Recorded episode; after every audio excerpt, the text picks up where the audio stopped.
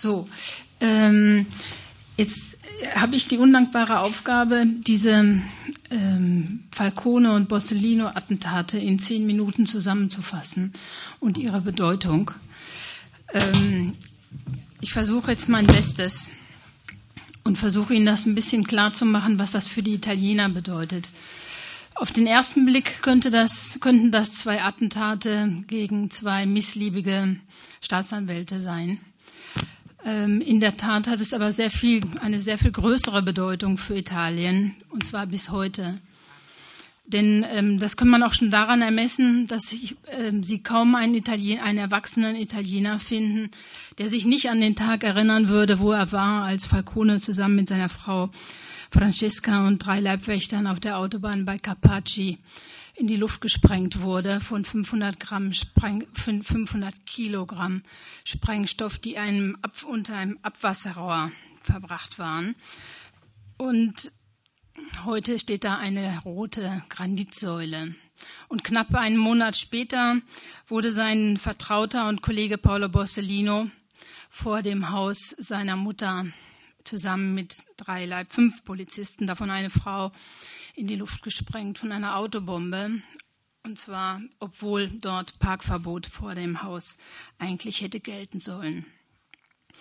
Und äh, um Ihnen zu sagen, was, das was diese Attentate für Italien bedeuten, ähm, finde ich irgendwie einen Satz bemerkenswert eines ähm, parlamentarischen Staatsanwalts, der gesagt hat, Nino di Antonino Di Matteo, der gesagt hat, nur wer die Vergangenheit versteht, kann auch die Gegenwart interpretieren.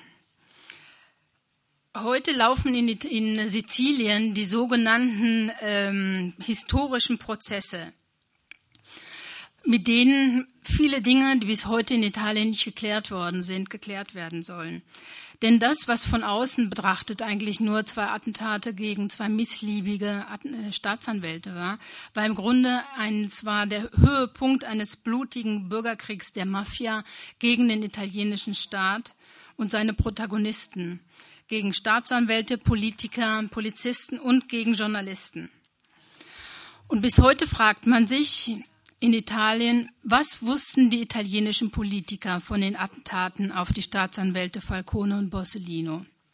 Wer waren die wirklichen Auftraggeber der Attentate? Waren die Mafiosi nur willige Handlanger? Und wie sah die Rolle der italienischen Geheimdienste aus? Wer hat mit den Mafiosi verhandelt und mit welchem Ergebnis? Diese Prozesse, die jetzt noch in Sizilien laufen, einer davon mehrere davon eigentlich wurden von, äh, werden und wurden von ähm, Ingroia Anton, äh, geführt, ähm, sollen eben Dunkel in dieses äh, Licht in das Dunkel bringen. Ähm, zum Beispiel, um ein Beispiel zu nennen, man fragt sich natürlich, wenn Sie sich vielleicht erinnern, 92 wurde dann nicht lange nach den Attentaten der Mafia-Boss Totorina festgenommen. Danach hat die Mafia ähm, wurde die Mafia weitergeführt von Bernardo Provenzano, der 40 Jahre lang unbehelligt in Sizilien leben konnte. Und man fragt sich, wie das möglich war. Und zu den historischen Prozessen äh, zählt auch der Prozess, in dem Marcello De Lutri, der Forza Italia Gründer, rechte Hand von Berlusconi, in zweiter Instanz als Gehilfe der Mafia verurteilt wurde zu sieben Jahren Haft. Die erste Instanz hat den Croia geführt, und da wurde er zu neun Jahren Haft verurteilt. Dazu gehört, zu diesen historischen Prozessen gehört auch die Wiederaufnahme des Prozesses gegen die Attentäter von Staatsanwalt Paolo Borsellino in Caltanissetta, der ja betrachtet, als abgeschlossen betrachtet wurde. Also diese Attentäter sind ja scheinbar alle verurteilt worden, bis dann eben ein, äh, einer der Kronzeugen als äh, als ähm, mit einer Falschaussage entdeckt wurde und ähm, ein anderer Kronzeuge aufgetaucht ist, der dann die wahren Zusammenhänge aufgedeckt hat. Und bis heute besteht eben der Verdacht, dass die Mafiosi das Attentat auf Geheiß fehlgeleiteter Geheimdienste ausgeführt haben.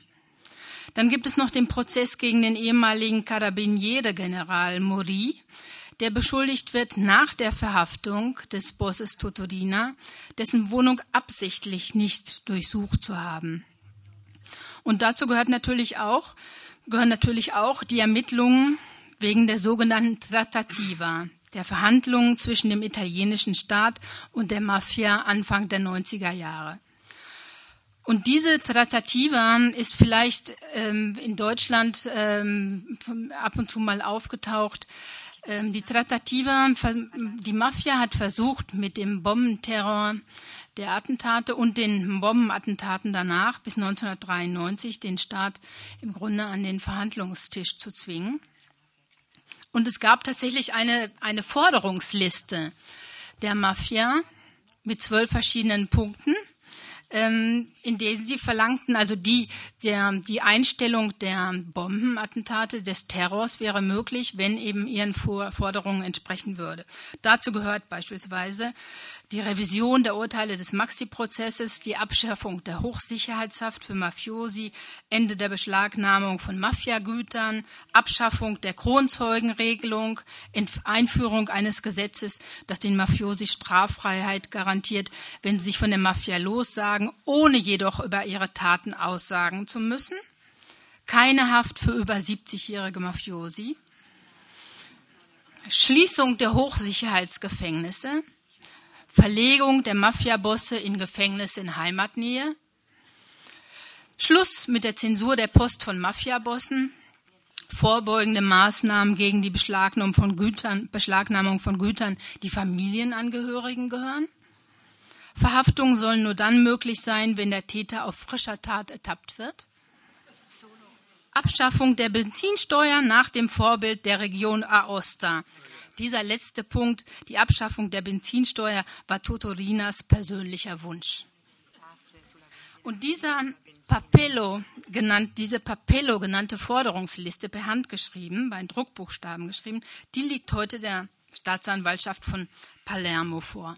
Und derjenige, der zu die ersten Verhandlungen führte, soweit das jedenfalls ähm, den Aussagen verschiedener abtrünniger Mafiosi zu entnehmen ist und Gegenstand auch der Ermittlungen ist, über die Ingroia garantiert nichts sagen will.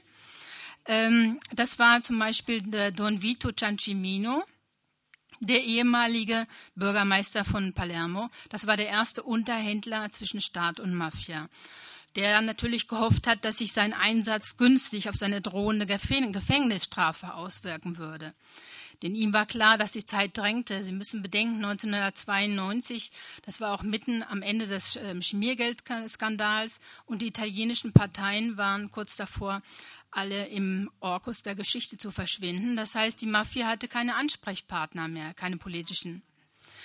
Sie waren dringend angewiesen auf, neue, auf eine Partei, mit der sie ihre Geschäfte in Zukunft weiterführen könnten. Tausende von Politiker von, und Industrielle waren auch verhaftet worden. Also äh, Don Vito wusste, dass die Zeit drängte. Am Ende dann leider seiner ähm, Verhandlungen mit der Mafia, äh, mit, der, mit dem Staat und der Mafia, hat die Mafia nun leider auch gemerkt, dass Don Vito nicht unbedingt mehr der Richtige ist, der jetzt ähm, die Forderungen der Mafia dem Staat gegenüber durchsetzen konnte. Dafür haben sie dann jemand anders gefunden, der es viel effektiver machen konnte. Das war Marcello De Lutri, die rechte Hand von Berlusconi. Man kann das jetzt für eine große Verschwörungstheorie ähm, halten.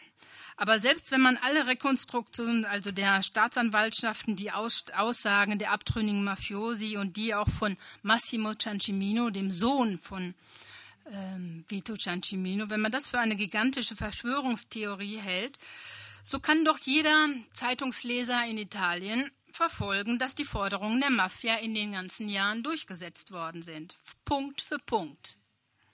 Die Kronzeugenregelung wurde geschwächt, Heute muss ein Mafiosi, Mafioso alles, was er in seinem ganzen Leben erlebt hat, innerhalb von 180, Jahr, 180 Tagen gestehen. Alles, was, alle Aussagen, die danach gemacht werden, sind nicht mehr gültig. Die Hochsicherheitshaft für Mafiabosse gibt es nicht mehr. Es gibt keine Hochsicherheitsgefängnisse mehr. Und die Hochsicherheitshaft so, äh, wird praktisch auch nicht mehr angewendet. Ranghohe Ma Mafiabosse, also kommunizieren auf schönste miteinander beim Freigang und mit der Außenwelt. Sie schreiben offene Briefe an Tageszeitungen und versichern ihre Unschuld in italienischen Klatschblättern. Familienmitglieder schmuggeln Kassiba in Wäschepaketen 13 Bosse der Terrorjahre wurden aus Altersgründen vorzeitig auf freien Fuß gesetzt, ein Gebot der Menschlichkeit, so hieß es. Und nach dem Willen der Berlusconi-Regierung sollen beschlagnahmte Mafiagüter bald wieder zum Verkauf stehen. Das war der letzte Wunsch von Berlusconi. Wir werden jetzt sehen, was die Monti-Regierung daraus macht.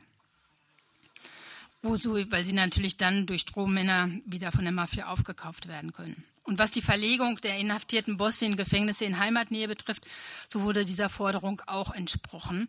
Immerhin so weit, dass man die Regelung des Verwandtenbesuches gelockert hat, was den Bossen ermöglicht hat, ihre Geschäfte auch noch aus dem Gefängnis heraus zu betreiben.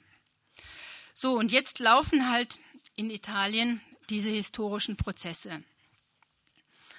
Ähm, Antonio Ingroia ist aber nicht nur Staatsanwalt und an vielen dieser historischen Prozesse beteiligt, sondern er ist auch Zögling von ähm, Paolo Borsellino. Und deswegen möchte ich ihm jetzt als erstes die Frage stellen, was für ihn diese Attentate, was die für ihn persönlich bedeutet haben in dem ersten Augenblick und für seine weitere Zukunft als Staatsanwalt in Palermo.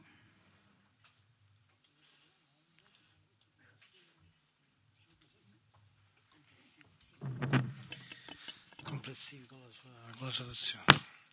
Bene, innanzitutto buonasera a tutti e grazie per, per avermi invitato.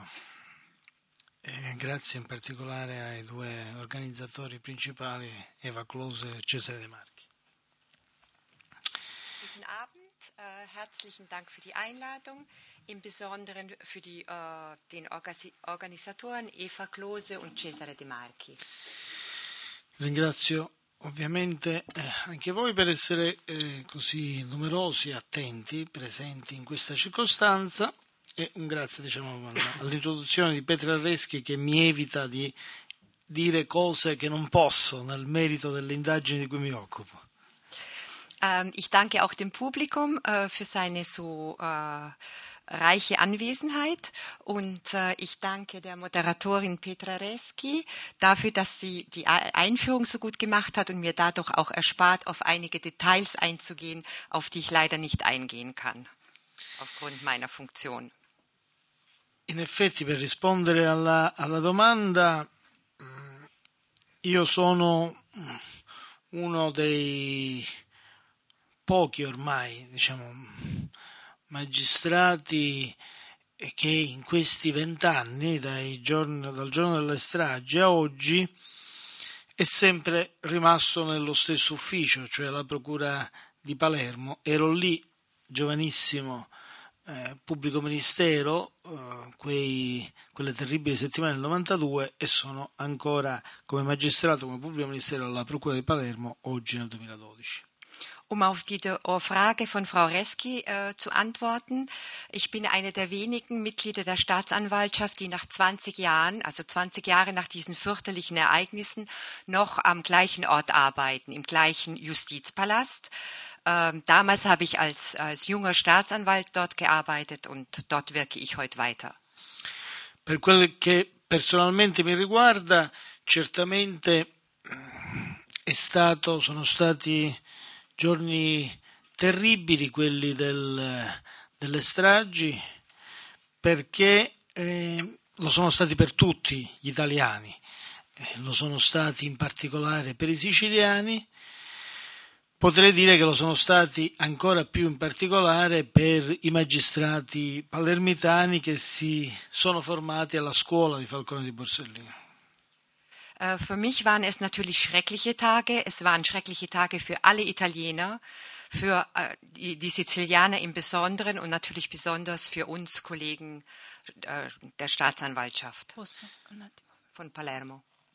Ähm, nur eine Frage, um dem Publikum klarzumachen. Was bedeutet zum Beispiel die, die Schule von äh, Borsellino und Falcone für junge Staatsanwälte? Was hat das für Sie bedeutet? Per un giovane magistrato. Sì, eh, appunto io a quel tempo ero poco più che trentenne, avevo 30, 33 anni e quando vi fu la, l'attentato e Falcone e Borsellino furono degli innovatori nel metodo dell'investigazione antimafia. Ich war damals 33 Jahre alt, also noch sehr jung für einen Staatsanwalt. Ähm, und Falcone e Borsellino haben vor allem äh, die Ermittlungsmethoden erneuert. Tantissime innovazioni e sarebbe lunghissimo eh, esprimerle oggi. Fra le altre, direi che la più importante fu quello di eh, affrontare la mafia nelle indagini con una strategia e un modello organizzativo, il che non era mai accaduto fino a quel momento. Ähm, es gäbe viel über die, es gäbe sehr viele Erneuerungen zu erläutern, was jetzt natürlich zu weit führt. Aber ähm, die besondere Erneuerung, die Sie damals eingeführt haben, war äh, im Grunde, dass Sie eine einziges äh, Bekämpfungs, eine einzige Bekämpfungsstrategie und ein Modell eingeführt haben, nach dem sich alle richten konnten. Il modello organizzativo innanzitutto era quello di affrontare la mafia con una organizzazione dell'ufficio del pubblico ministero e venne introdotto per la prima volta a Palermo il concetto del cosiddetto pool antimafia, cioè un gruppo di magistrati specializzati che si occupavano insieme delle stesse indagini. Also zu diesem Zweck wurde der damals äh, wurde damals der Pool Antimafia gegründet, also lauter Anwälte, die auf Mafia-Delikte spezialisiert sind und die alle in dieser Gruppe zusammenarbeiten. Wenn ich kurz äh, einfügen darf, und dass die Informationen in dem Pool waren allen ähm, Staatsanwälten zugänglich. Das ist eben der große Unterschied. Era secondo un principio diciamo circolare, c'erano delle informazioni più riservate, ristrette al gruppo, c'erano delle informazioni che poi via via che potevano essere utilizzate venivano allargate all'altro gruppo dei magistrati dello stesso ufficio. Also je nachdem, es gab natürlich auch vertrauliche Mitteilungen oder Einzelheiten, die dann aber unter Umständen äh, in einem weiteren Kreis an, an andere Kollegen weitergegeben wurden. Aber der Sinn war, nur um das zu erklären, der Sinn war trotzdem, besteht darin, dass eben nicht einzelne ähm, äh, Staatsanwälte sich sozusagen ein Monopol einer Kenntnis, einer Information schaffen können, die andere nicht haben, sondern dass in dem Fall auch, dass ein il principio della circolazione delle informazioni, delle investigazioni all'interno del pool era fondamentale per due ragioni. Uno, di tutela anche della sicurezza dei magistrati, perché il, il, rischio veniva distribuito fra i vari componenti del pool invece di concentrarlo su un singolo magistrato. Ähm, es ging also um die Zirkulation der Informationen, in erster Linie aus, aus Sicherheitsgründen für die einzelnen Staatsanwälte, äh, weil das Risiko auf diese Art verteilt wurde. Il secondo era un modo di concepire l'indagine antimafia che si eh, esplicava in una frase, in particolare di Giovanni Falcone, che diceva noi non facciamo mai tante indagini sulla mafia, ma facciamo sempre la stessa indagine e sempre lo stesso processo, perché ogni indagine, ogni processo sulla mafia è collegato con l'indagine e il processo fatto prima e con l'indagine e il processo che faremo dopo. Äh, der zweite wichtige Punkt war, äh, und das ging auf Giovanni Falcone zurück, wir, ähm, wir äh, halten nicht viele Mafia-Prozesse ab, sondern einen einzigen, weil untereinander die Prozesse, also die vorher und nachher stattfinden, doch irgendwie alle miteinander verbunden sind. Also dass eben die Informationen konzentriert werden. Inutile dire perciò che quando furono uccisi in breve distanza l'uno dall'altro, furono un colpo al cuore diciamo, dell'antimafia e un colpo poi per, per ciascuno di noi che eh, persero eh, dei punti di riferimento indispensabili. Uh, als die beiden ermordet wurden, war das natürlich ein ein Schlag ins Herz für, die Antima für den Antimafia-Pool und für jeden Einzelnen von uns, weil wir unsere Bezugspunkte verloren hatten. Ed è però eh, sulla base però della loro lezione che ha fatto scuola in tantissimi magistrati italiani che poi quello che loro avevano pensato, ideato ed applicato in modo artigianale è diventata legge dello Stato. Und äh, das, was Sie also äh, in den Anfängen auf eine bisschen, sagen wir, nicht laienhafte, aber auf bisschen einfache Art und Weise äh, versucht haben umzusetzen, wurde dann später eine Praxis für, für, für viele äh, italienische Staatsanwälte. È diventata legge dello Stato il principio del pool antimafia, per cui oggi noi abbiamo in ogni grande città italiana le cosiddette procure distrettuali antimafia è diventata legge dello Stato la previsione di un reato speciale dell'associazione mafiosa da applicare soltanto alla mafia. Also all, all das wurde, äh, ging in die Gesetzgebung ein. Es gibt jetzt in jeder, in jeder it größeren italienischen Stadt eine Procura Antimafia, also eine spezielle Antimafia-Behörde. Und vor allem wurde der Straftatbestand der Mitgliedschaft äh, in einer kriminellen äh, Vereinigung gegründet. È diventata legge dello Stato il principio, si dice in Italia, del cosiddetto doppio binario processuale, e cioè che ai procedimenti di mafia si applicano alcuni istituti e alcune discipline speciali specifiche per la mafia, come anche il regime carcerario dei mafiosi e un regime carcerario speciale.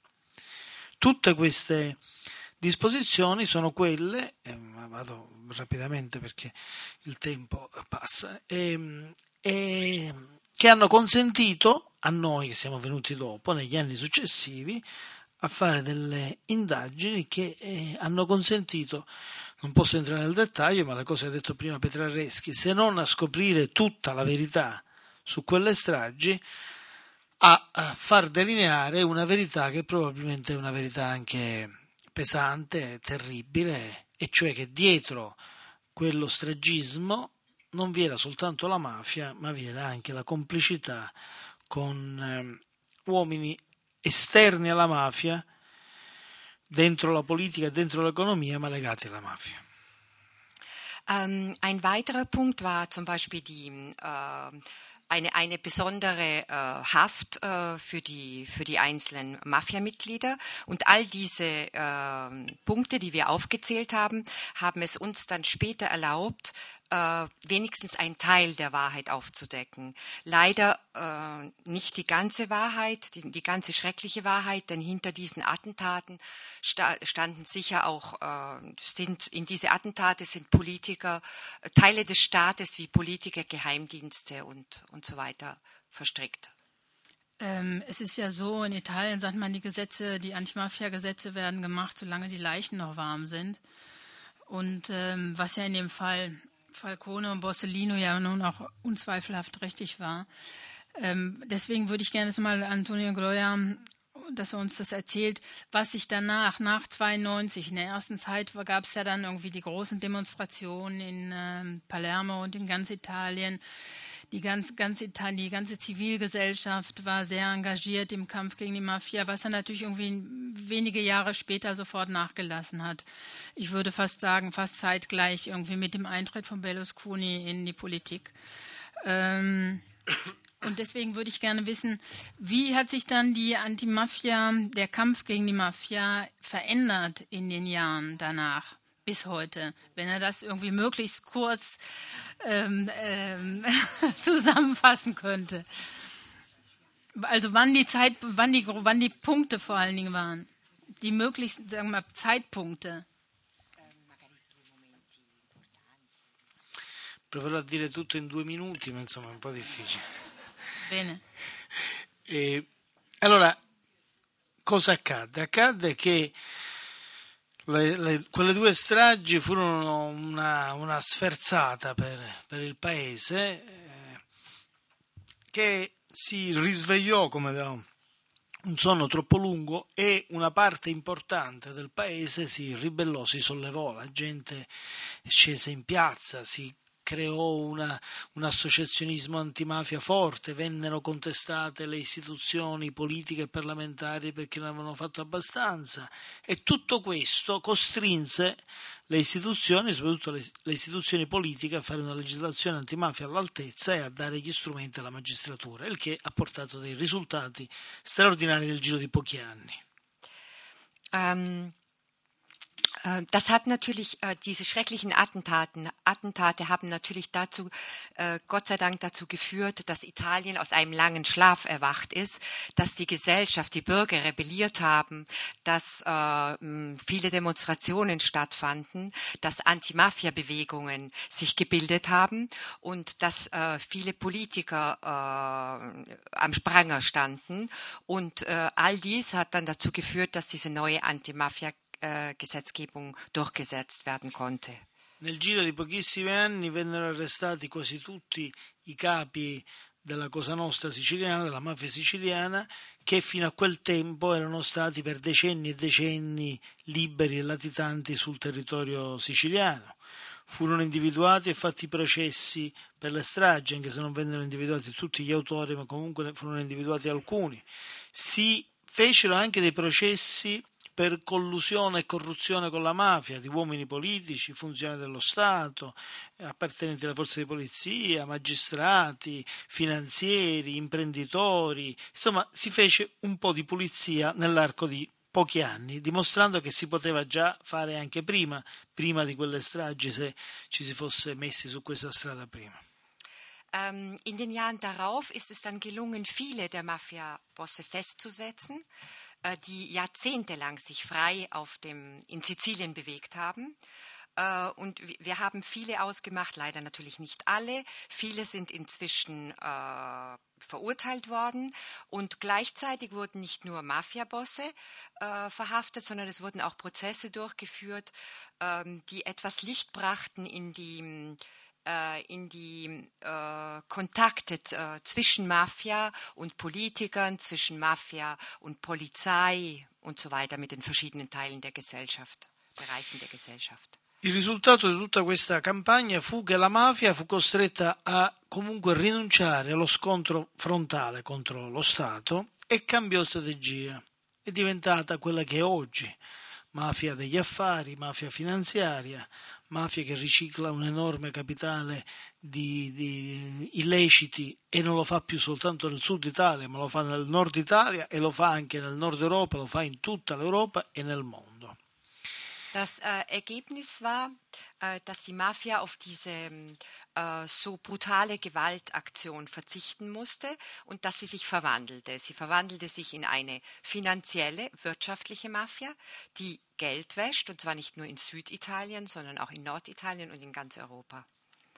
Aber nicht nur die Mafia hat sich gewandelt, auch der italienische Staat hat sich gewandelt in der Bekämpfung der Mafia.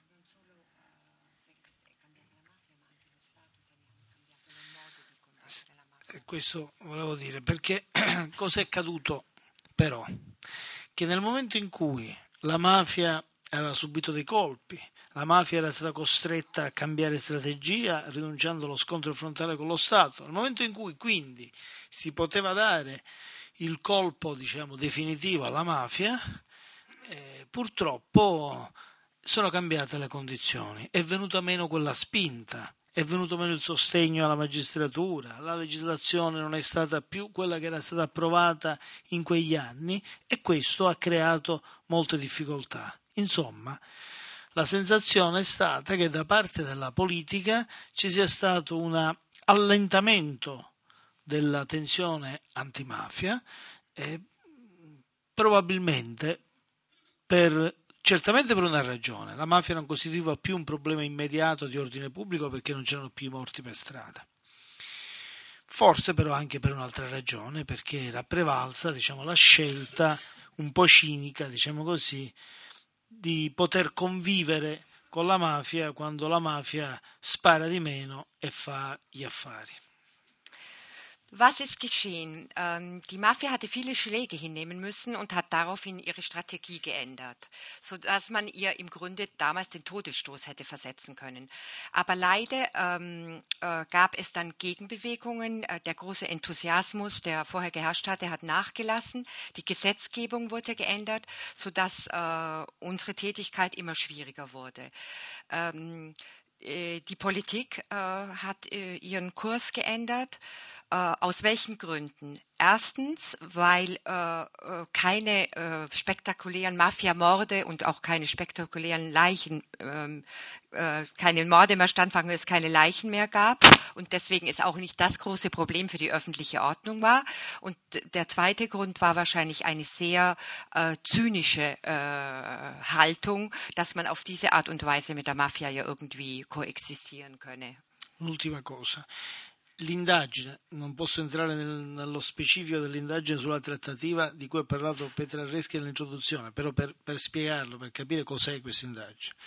La cosiddetta indagine sulla trattativa che, potre, che vi è stata certamente fra Stato e mafia subito dopo le stragi o a cavallo, iniziata a cavallo delle stragi e poi proseguita negli anni successivi, tende a verificare se questa tregua, diciamo, politica da parte dello Stato italiano sia stata soltanto una scelta politica, diciamo, unilaterale o è stata invece frutto e conseguenza di una vera e propria trattativa stipulata fra i capi della mafia e i responsabili politico-istituzionali dello Stato italiano in quegli anni.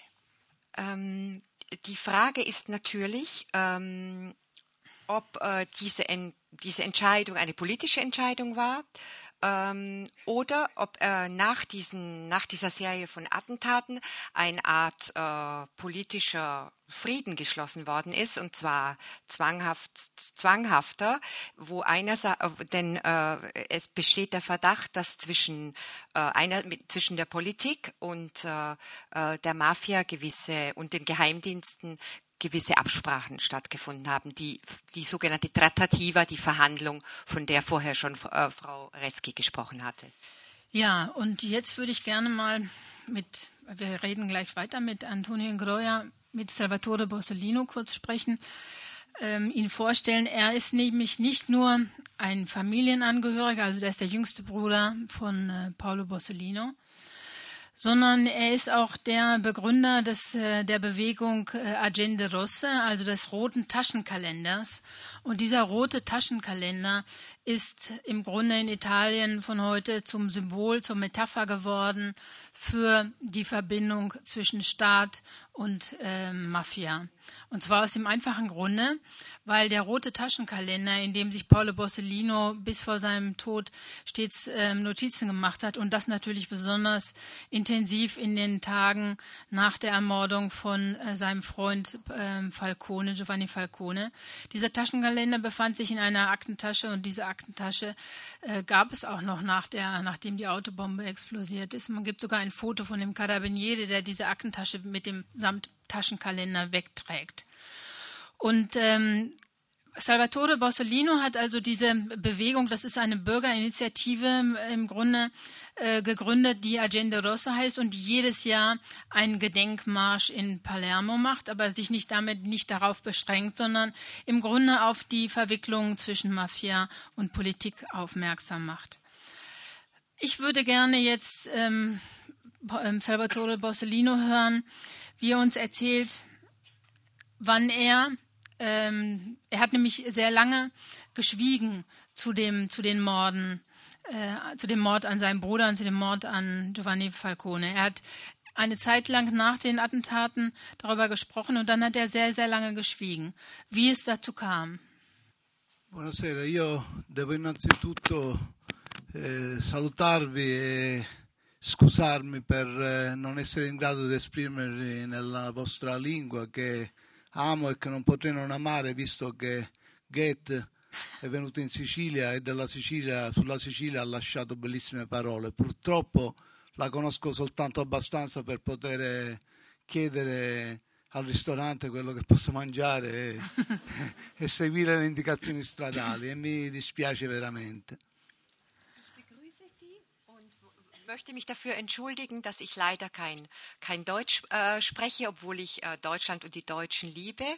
Und nicht nur ähm, wegen Goethe, der nach Sizilien kam und so wunderbare äh, Worte über Sizilien gesprochen hat, geschrieben hat. Ähm, leider reicht mein Deutsch nur dazu aus, äh, mich in, Rest in Restaurants etwas zu bestellen oder irgendein Straßenschild zu entziffern. Ecco, io mh, non è vero che abbia taciuto per tanto tempo. In effetti io subito dopo la morte di Paolo ho vissuto in una specie di esaltazione perché credevo che la morte di Paolo fosse riuscito a fare quello che non era riuscito a fare da vivo. Ähm, es ist nicht ganz, äh, es entspricht nicht ganz der Wirklichkeit, dass ich nach dem Tode meines Bruders äh, geschwiegen habe. Sofort nach seinem Tode äh, hatte ich, äh, war ich irgendwie fast wie exaltiert, äh, weil ich die Hoffnung in mir hegte, äh, dass der Tod meines Bruders das auslösen konnte in der Gesellschaft, was bis dahin, was er als Lebender nicht hatte ausrichten können. Avevo visto la reazione a Palermo di persone abituate a callare la testa davanti alla mafia che aveva reagito cacciando via dalla cattedrale di Palermo ai funerali degli agenti di scorta di Paolo quei politici che si erano presentati e che si disputavano le panche, le prime panche nei primi posti nella cattedrale dove si viene meglio ripresi dalla televisione e che furono cacciati via dal popolo di Palermo a calci, a pugni, a schiaffi e a sputi.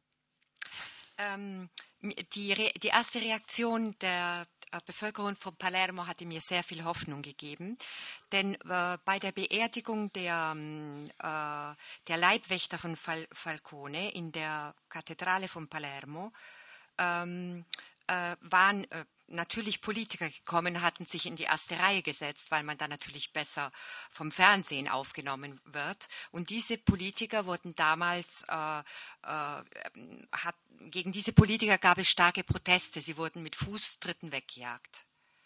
Poi ci fu la reazione del popolo di Palermo che cominciò ad appendere dei lenzuoli bianchi ai balconi di Palermo dove c'era scritto io sono contro la mafia e questo a Palermo, cioè in un territorio che è controllato dalla mafia, rappresenta un'aperta sfida alla mafia, cosa che a Palermo non si era mai verificata. Eine weitere Reaktion war, dass viele Leute also als, als Symbolhandlung äh, weiße äh, Bettlaken zum Fenster hinaushängten, auf denen geschrieben stand, äh, Io sono contro la mafia, ich bin gegen die Mafia. Und das war eine ganz offensichtliche Herausforderung an, an die Mafiosi, die einfach das Territorium beherrschen in Sizilien. Das war, also das war das erste Mal, dass sowas stattfand. Poi ci fu quella che sembrò essere la reazione dello Stato, che deportò nelle isole di Pianosa, della Sinara, tutti i capi della mafia, impedendo così quello che c'era stato fino a quel momento, cioè il rapporto che continuava a esserci anche quando i mafiosi erano in galera tra i mafiosi in galera, i capi mafia in galera e i loro affiliati. Und im ersten Moment schien auch der Staat zu reagieren. Er hat nämlich viele Mafiabosse auf die Gefängnisinseln Pianosa und Asinara versetzt, sodass endlich äh, die Kontakte zwischen den Mafiosi und ihren Familien unterbunden wurden.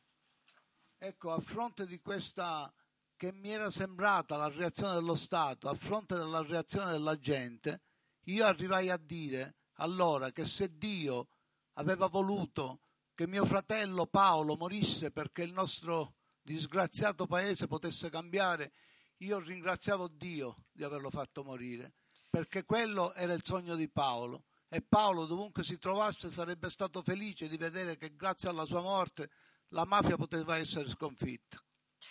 Um ähm, dies meine erste, also die Reaktion des Staates, die erste Reaktion des Staates und der Bevölkerung äh, ließ mich also folgenden Gedanken hegen: äh, Wenn es Gott wirklich gewollt hat, äh, dass mein Bruder stirbt, um das äh, stirbt, um das Land aufzurütteln, dann danke ich Gott, denn das war der Traum meines Bruders. Ho girato tutta l'Italia eh, in quegli anni, in quei cinque anni dopo la morte di Paolo, andando soprattutto nelle scuole, così come ci aveva raccomandato mia madre, perché già Paolo lo faceva, e eh, parlando ai giovani di quello che era la lotta che Paolo stava conducendo e che era stata interrotta con l'attentato di Via D'Amelio.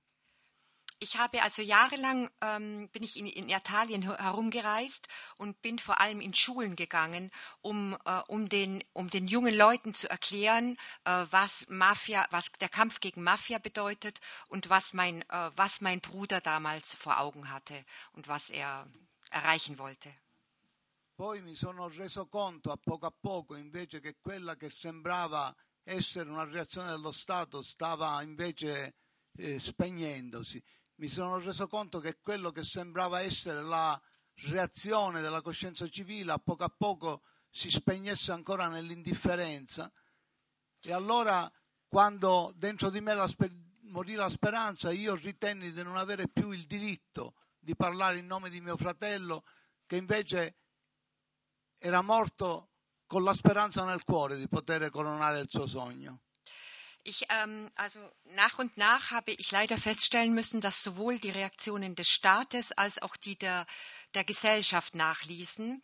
Und nach und nach ähm, äh, ist meine Hoffnung irgendwie ähm, mm, in, der, in, in, in, eine Art Gleichgültigkeit übergegangen und meine, ähm, nee, Entschuldigung, das war, pardon, ähm, ich habe eine gewisse Gleichgültigkeit festgestellt bei der Bevölkerung und im Staat, sodass ich auf mein, dass die Hoffnung so langsam in mir erstarb. Ähm,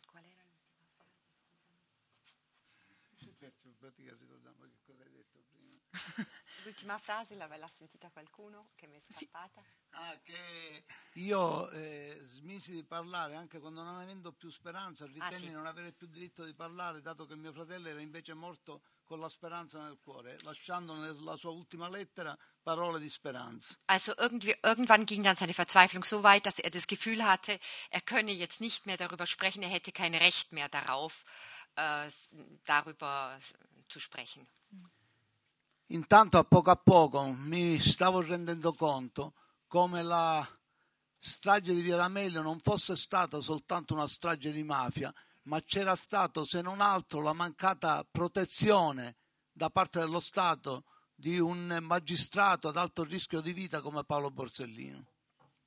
Mir wurde gleichzeitig auch klar, dass die, das Attentat in Via Amelio, wie die Straße heißt, äh, wo mein Bruder ermordet wurde, äh, dass es nicht nur ein äh, Attentat der Mafia war und vor allem, dass es sich um eine fehlende Sicherheit gehandelt hat, die dazu geführt hat, dass das Attentat auch realisiert werden konnte.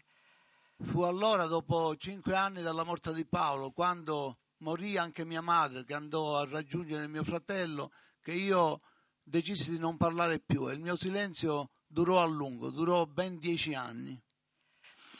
Äh, fünf Jahre nach äh, dem Tod äh, meines Bruders starb auch meine Mutter und da in, entschied ich mich dann dazu äh, äh, zu schweigen und dieses Schweigen hat sehr lange gedauert, nämlich zehn Jahre. In quei dieci anni di silenzio però cercando di informarmi soprattutto sulla rete, soprattutto dei libri di chi scriveva di mafia, mi ero reso conto come quella di Via D'Amelio non fosse stata soltanto una strage di mafia, ma fosse stata soprattutto una strage di Stato. Äh, in diesen zehn Jahren des Schweigens aber habe ich mich viel informiert im Internet, habe viele Bücher gelesen und bin, mir ist nach und nach immer klarer geworden, dass dieses Attentat kein Mafia-Attentat, nicht nur ein Mafia-Attentat war, sondern vor allem ein Staatsdelikt. Mi ero reso conto che Paolo Borsellino era stato ucciso non soltanto dalla mafia, la mafia lo avrebbe sicuramente ucciso, ma non così presto dopo la morte di Giovanni Falcone. Non era utile neanche alla mafia eseguire un'altra strage a così breve distanza dalla prima. Ähm, mir wurde auch klar, dass, äh, dass mein Bruder äh, natürlich äh, früher oder später, äh, das war uns klar, dass er früher oder später ermordet worden wäre, aber nicht so schnell, nicht so kurz nach dem Attentat auf Falcone. Mio fratello ritenne che fosse stato ucciso perché o aveva, era stato messo al corrente o aveva scoperto l'esistenza di una infame, di una scellerata trattativa tra mafia e Stato. E a mio fratello era stato detto, e probabilmente proprio dal ministro, dall'allora ministro dell'interno dello Stato italiano, cioè il ministro Mancino, che doveva fermare le sue indagini perché lo Stato stava trattando con la mafia, lo Stato stava trattando con l'antistato. Wahrscheinlich ist mein Bruder deshalb ermordet worden, weil er um diese Verhandlung zwischen Teilen des Staates und der Mafia wusste, denn höchstwahrscheinlich ist ihm damals von dem damaligen Innenminister Mancino mh, mm, befohlen worden, er solle seine Ermittlungen einstellen, weil der Staat äh, oder Teile des Staates in Verhandlung getreten waren mit der Mafia. A questa eh, cosa? Paolo deve essersi opposto in maniera così netta, in maniera così decisa. Gli si diceva di fermare le indagini su chi aveva ucciso quello che veramente era il fratello di Paolo Borsellino, Giovanni Falcone.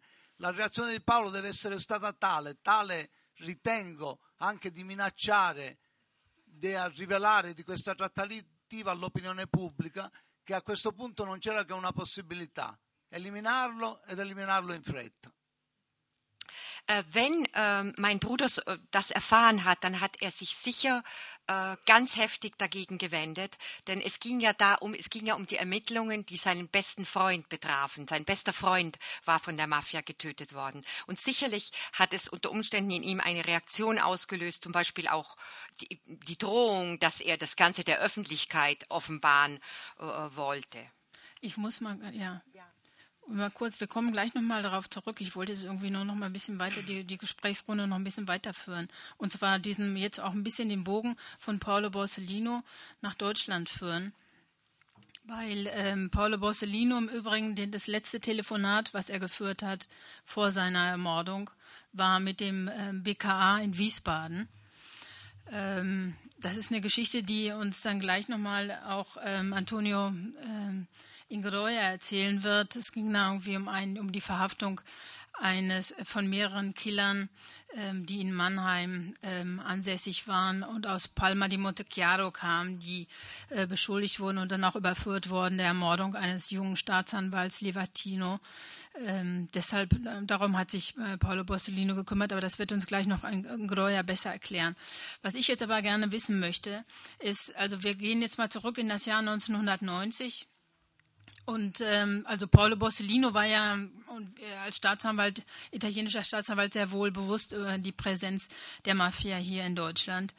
Und zu der Zeit 1990 hat ähm, Herr Krombacher hier die, das OK-Dezernat äh, übernommen, die, die OK-Abteilung der Staatsanwaltschaft. Und 1990 hat sich aber die Mafia hier im Stuttgarter Raum ähm, noch ein bisschen anders dargestellt als heute. Wie, wie sah die aus damals 1990? Sie haben mal zu mir das schöne Wort Hühnermafia gesagt. Das ist richtig, ja.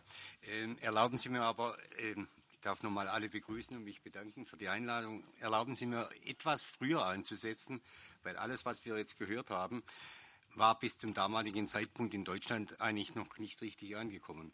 Wenn wir in die 80er Jahre gehen, gab es eine Vielzahl von hohen Leuten in den Sicherheitskräften, die gesagt haben, in Deutschland gibt es die Mafia nicht. Die Mafia war allerdings die sizilianische Mafia gemeint, von etwas anderes wusste man nicht. Ähm, nur einer, ein Vorgänger vom Herrn Hamann, nämlich der Landespolizeipräsident, also der höchste Polizeibeamte in Baden-Württemberg, der Herr Dr. Stümper, hat damals schon gesagt, auch in Deutschland gibt es die Mafia, auch in Deutschland gibt es organisierte Kriminalität. Damals ist er noch belächelt worden. Und dann kam ein Journalist, der Dagobert Lindlauer, der äh, 19, äh, 1800, nein, 1800 nicht, äh, 1987 äh, das Buch veröffentlicht hat, Der Mob.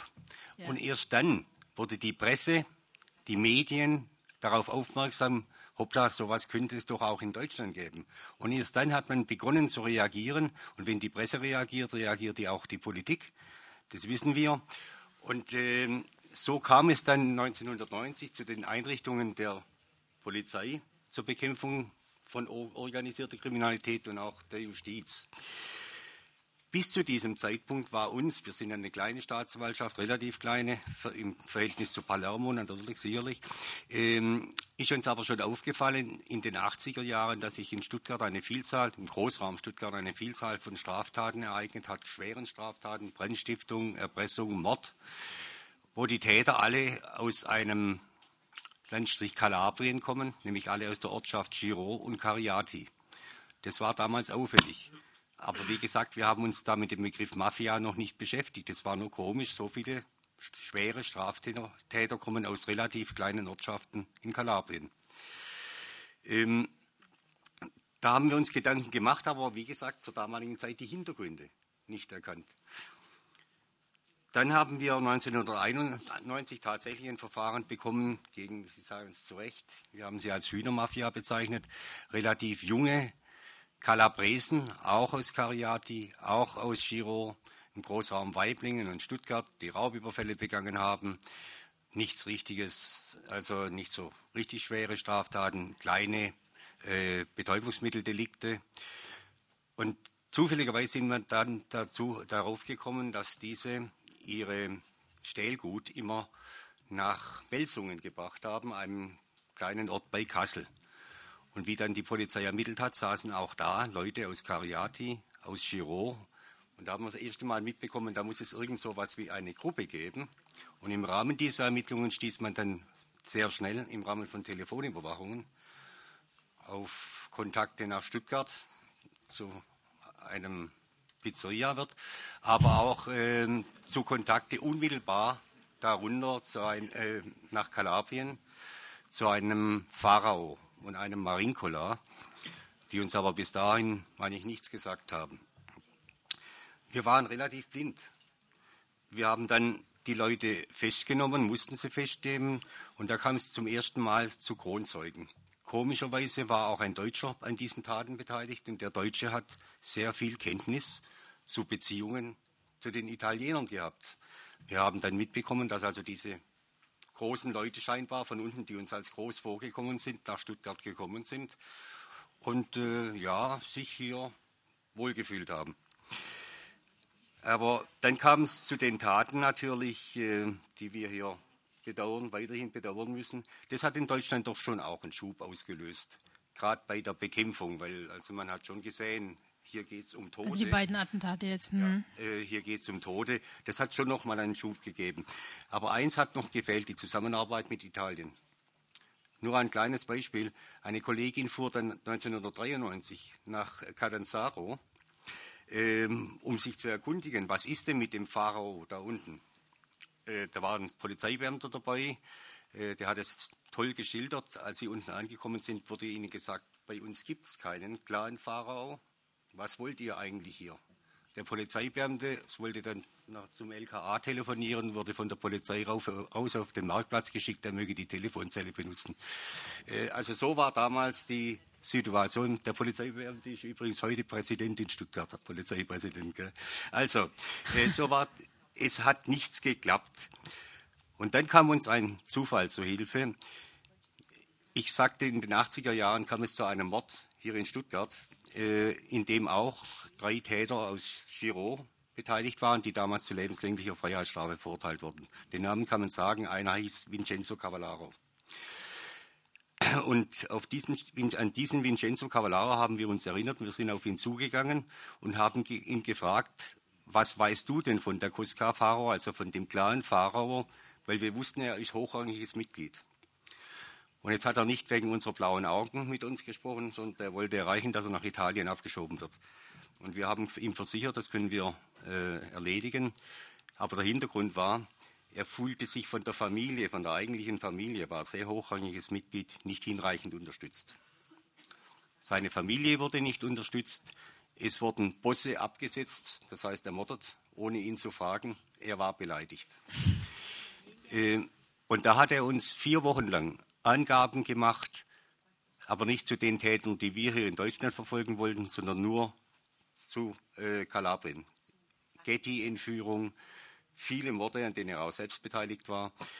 Äh, und das ist jetzt für mich ein wichtiger Punkt. Also ich konnte mit dem in Deutschland nichts anfangen und dachte aber, nach Italien muss es doch gehen.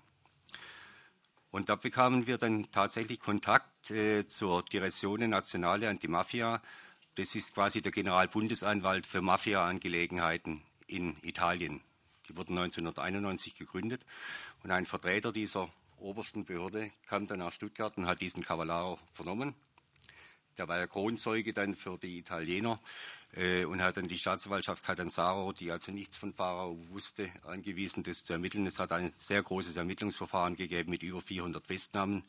Darunter Gott sei Dank auch unser Verdächtiger, dem wir hier nichts nachweisen konnten, wurde dann auch nach Italien gebracht, wurde aber dort freigesprochen. ähm, ja, also so kamen wir dann in, in, in diesen Bereich rein mit diesem Cavallaro. Aber und dann noch eines, was zur Justiz dann beigetragen hat. Die Italiener haben den, den Sinn der Zusammenarbeit sehr schnell erkannt. Es kam der Leiter dieser oberste Generalstaatsanwalt nach Stuttgart zum Justizminister und die haben sehr schnell beschlossen, wir müssen etwas vereinbaren, dass etwas institutionalisiert wird, dass wir was haben. Und so wurde die, als erste die Zentralstelle organisierte Kriminalität bei der Generalstaatsanwaltschaft begründet, mhm. die es weiter hat. Weiter gab es weitere gute Kontakte zu Italien, aber eins haben wir festgestellt. Der große Mangel, dass es nicht so richtig klappt, ist das Fehlen der italienischen Sprache. Und ja, da haben wir dann einen glücklichen, glücklicherweise einen Kollegen bekommen, einen italienisch sprechenden Kollegen. Sein Vater war Italiener.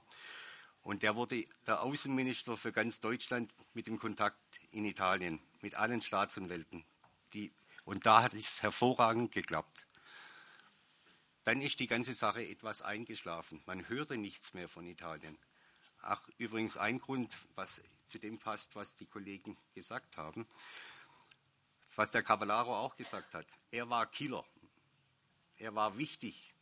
Und in Zeit, der in Haft ist, haben die Kaufleute die Familie übernommen. Sie als Killer sind gar nicht mehr so gefragt. Das war ein großer das war der angesprochene also Wechsel, Eitelkeit den, er, war dann den er auch schon. Die Kaufleute sind gefragt. Dann sind die Kontakte nach Italien ein bisschen eingeschlafen. Es gab auch keine spektakulären italienischen Dinge mehr. Wir haben ja immer nur nach den Schutzgelderpressern gesucht. Die hat es auch gegeben. Die gab es aus Quintici, also aus dem Bereich Neapel. Wir haben aber nichts so Großes mehr gefunden. Und dann muss man eigentlich sagen, dann kam der 11.9. World Trade Center, dann waren die, die ganzen. Äh, dann war Schluss. Ja, nicht gleich Schluss, aber die Kräfte, die damals eingesetzt waren oder eingesetzt hätten werden können gegen Italiener, waren äh, eben nicht mehr so vorhanden. Die waren mehr im Islamismus äh, zugange. Wir hatten dann noch ein großes Verfahren, auch Palma di Montechiaro ist angesprochen worden. Das war meiner Meinung nach das erste neue Mafia-Verfahren, obwohl es auch vom Gericht dann nicht so erkannt worden ist. Da ging es ganz einfach um Bauarbeiten. Baumafia. Mhm. Baumafia, Schwarzarbeit, falsche Abrechnungen, Sozialversicherungsbetrug. Was ja ganz interessant ist eigentlich im Zusammenhang mit Stuttgart 21 auch, oder? Ja. Wenn Sie, Frau Reski, Sie sprechen gerade was an. Wir hatten damals konkrete Anhaltspunkte, dass da was schiefläuft. Also konkrete Anhaltspunkte im Sinne des Strafrechts. Da konnten wir tätig werden. Wir konnten verdeckt tätig werden. Wir haben, der Kollege hat ein Jahr ermittelt gegen die Leute. Wir haben viel zusammengetragen.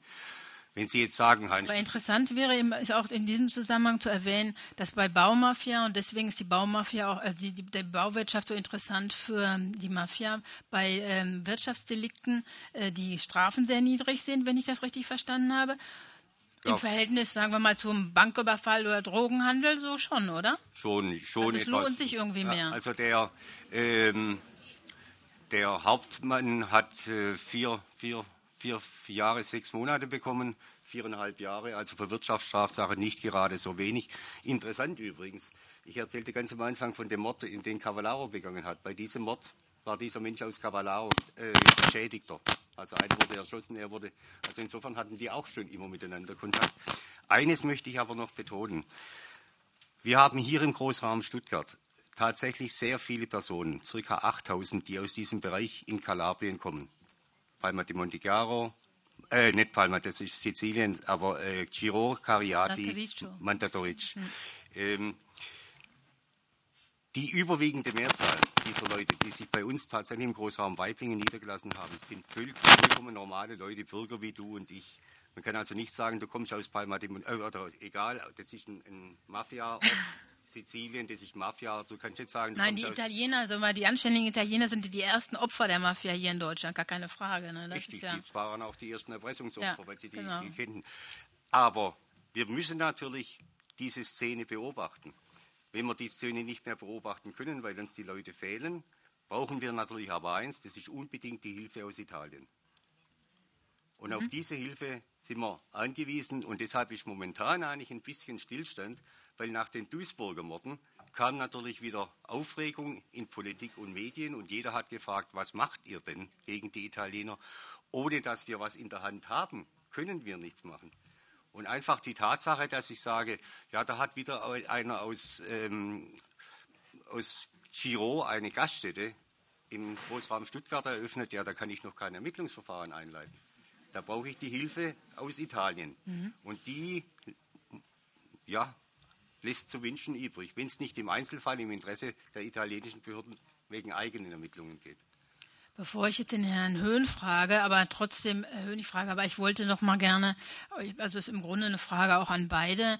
Ähm, das wurde jetzt hier sehr eindringlich geschildert, ähm, die engen Verflechtungen zwischen Mafia und Politik. Äh, man fragt sich natürlich dann, warum soll das in Deutschland anders sein? Also ähm, warum sollten sich die Mafiosi jetzt hier anders benehmen als in Italien auch? Also ich erinnere mich mal an einen sehr schönen und auch sehr markanten Spruch eines Mafiosos, der gesagt hat, Mafia und Politik verhalten sich zueinander wie äh, der Fisch und das Wasser. Äh, der Fisch kann nicht ohne Wasser leben und das Wasser hat immer Fische drin. So.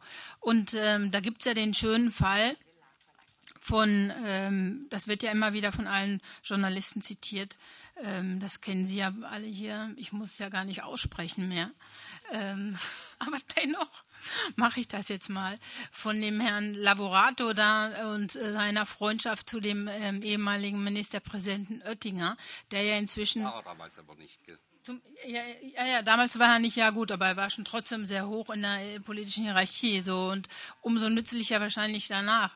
Ähm, und der jetzt auch obendrein noch ähm, Energiekommissar ist in der Europäischen Kommission, das ist ja nun ganz besonders nützlich. Aber ähm, ist das jetzt eine Ausnahme gewesen oder wie können wir uns das jetzt so vorstellen in Deutschland? Also in dem konkreten Fall möchte ich Ihnen eines sagen, Frau Eski. Das sind Vermutungen, aber es gibt keine Anhaltspunkte. Im Gegenteil. Ich habe den Fall bearbeitet. Ich habe die Telefonate gehört. Es gibt keine Anhaltspunkte, dass der Herr Oettinger in irgendeiner Weise aktiv beteiligt war. Im Gegenteil. Es, er nützte dem Renommee dieses Herrn der auch immer wieder davon sprach, mein Minister, damals war er noch nicht Minister, aber für ihn, er hat schlicht das Renommee ausgenutzt, in diese Kreise zu kommen. Und genau das ist die Gefahr, dass natürlich Leute, die der Mafia angehören oder Drangheta angehören, Kontakte zu Personen suchen, Frage, um ja. Dann in der Öffentlichkeit als seriös dazustehen. Aber möchte ich jetzt mal trotzdem fragen, ähm, das muss doch aber auch dann irgendwie der Politiker auch wissen, dass er eventuell ausgenutzt werden könnte, sagen wir mal angenommen. Aber ganz abgesehen davon, also ich, wir unterstellen jetzt irgendwie die Unschuld absolut von dem Herrn Oettinger.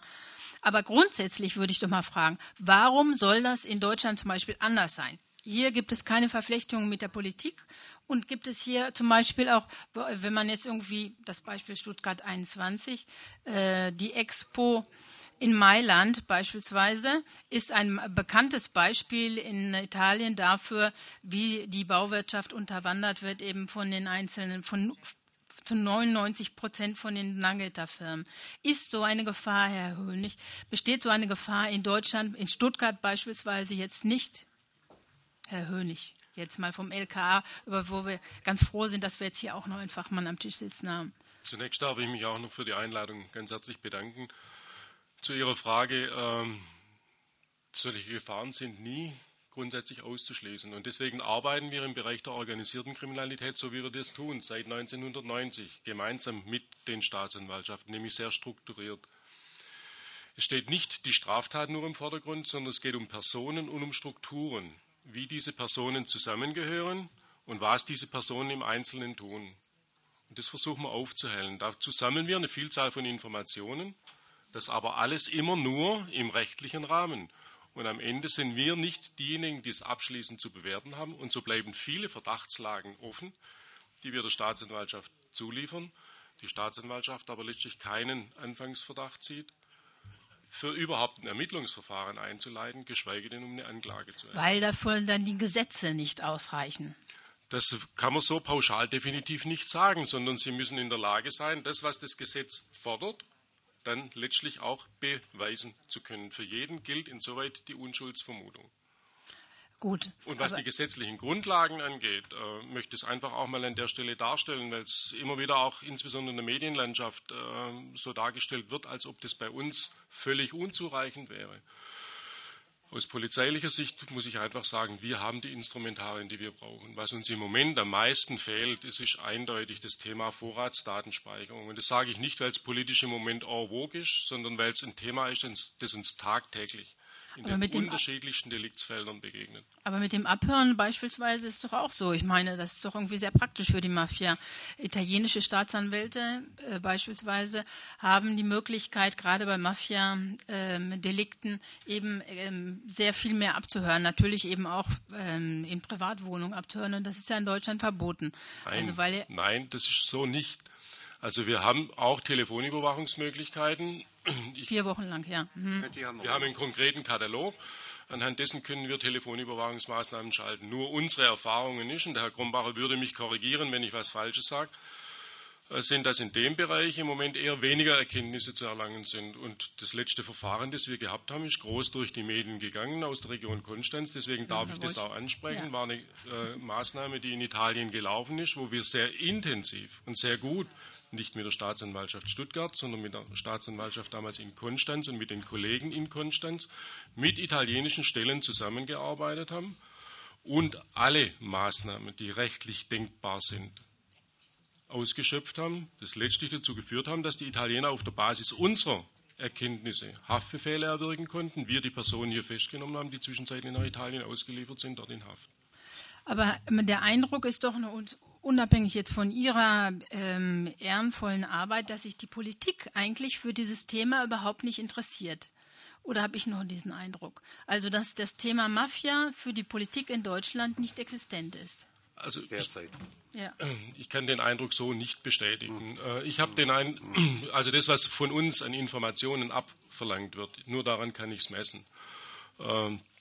Ist es ein Thema, das, das dauernd von Interesse ist. Und ich teile insofern auch nicht die äh, Einschätzung von Herrn Grombacher, dass nach dem 11.09. alles aufgehört hat. Im Gegenteil, ich habe den Eindruck, seit äh, den traurigen Ereignissen von Duisburg auch die Zusammenarbeit, gerade mit den italienischen Behörden, deutlich besser funktioniert. Wir bekommen auf äh, konkrete Anfragen deutlich häufiger und vor allen Dingen schneller Antworten, als es in der Vergangenheit der Fall war. Allerdings muss man einschränkend dazu sagen, wir hatten es im Vorgespräch davon, wir sind in der glücklichen Situation, Kollegen in unseren Reihen zu haben, die der Sprache mächtig sind. Und diese Netzwerke, die dadurch entstehen, das fördert und befördert das Thema der Zusammenarbeit ganz enorm. Aber ich habe noch nie einen Politiker gehört in Deutschland, jedenfalls erinnere ich mich nicht daran, vielleicht habe ich auch irgendwie kein gutes Gedächtnis, ähm, der sich irgendwie für dieses Thema in irgendeiner Weise stark gemacht hätte. Also ich erinnere mich immer nur an ähm, Bekenntnisse, dass die Mafia kein Problem ist und dass alles unter Kontrolle ist. Nein. Also so pauschal habe ich es bis dato nicht wahrgenommen. Ich kann Ihnen sagen, wir haben jährlich für das Thema äh, Bekämpfung organisierter Kriminalität, da gehört ja nicht nur die Mafia dazu, und wenn Sie unser Lagebild angucken, also ganz kurz ein paar Zahlen, ohne Sie langweilen zu wollen, aber wir haben bundesweit 600 Ermittlungsverfahren, die im Bereich der organisierten Kriminalität spielen. 30 davon können wir konkrete Verbindungen zu mafiösen Organisationen, das ist ja nicht nur die Drangheta, sondern auch andere, können wir im Rahmen dieser Verfahren nachweisen. Für Baden-Württemberg haben wir durchschnittlich 40 OK-Verfahren im Jahr, das sind zwischen drei und fünf wo wir solche Verbindungen feststellen können, ohne dass da immer nur eine Mafia-Organisation oder mafiöse Organisation unmittelbar dahinter steht.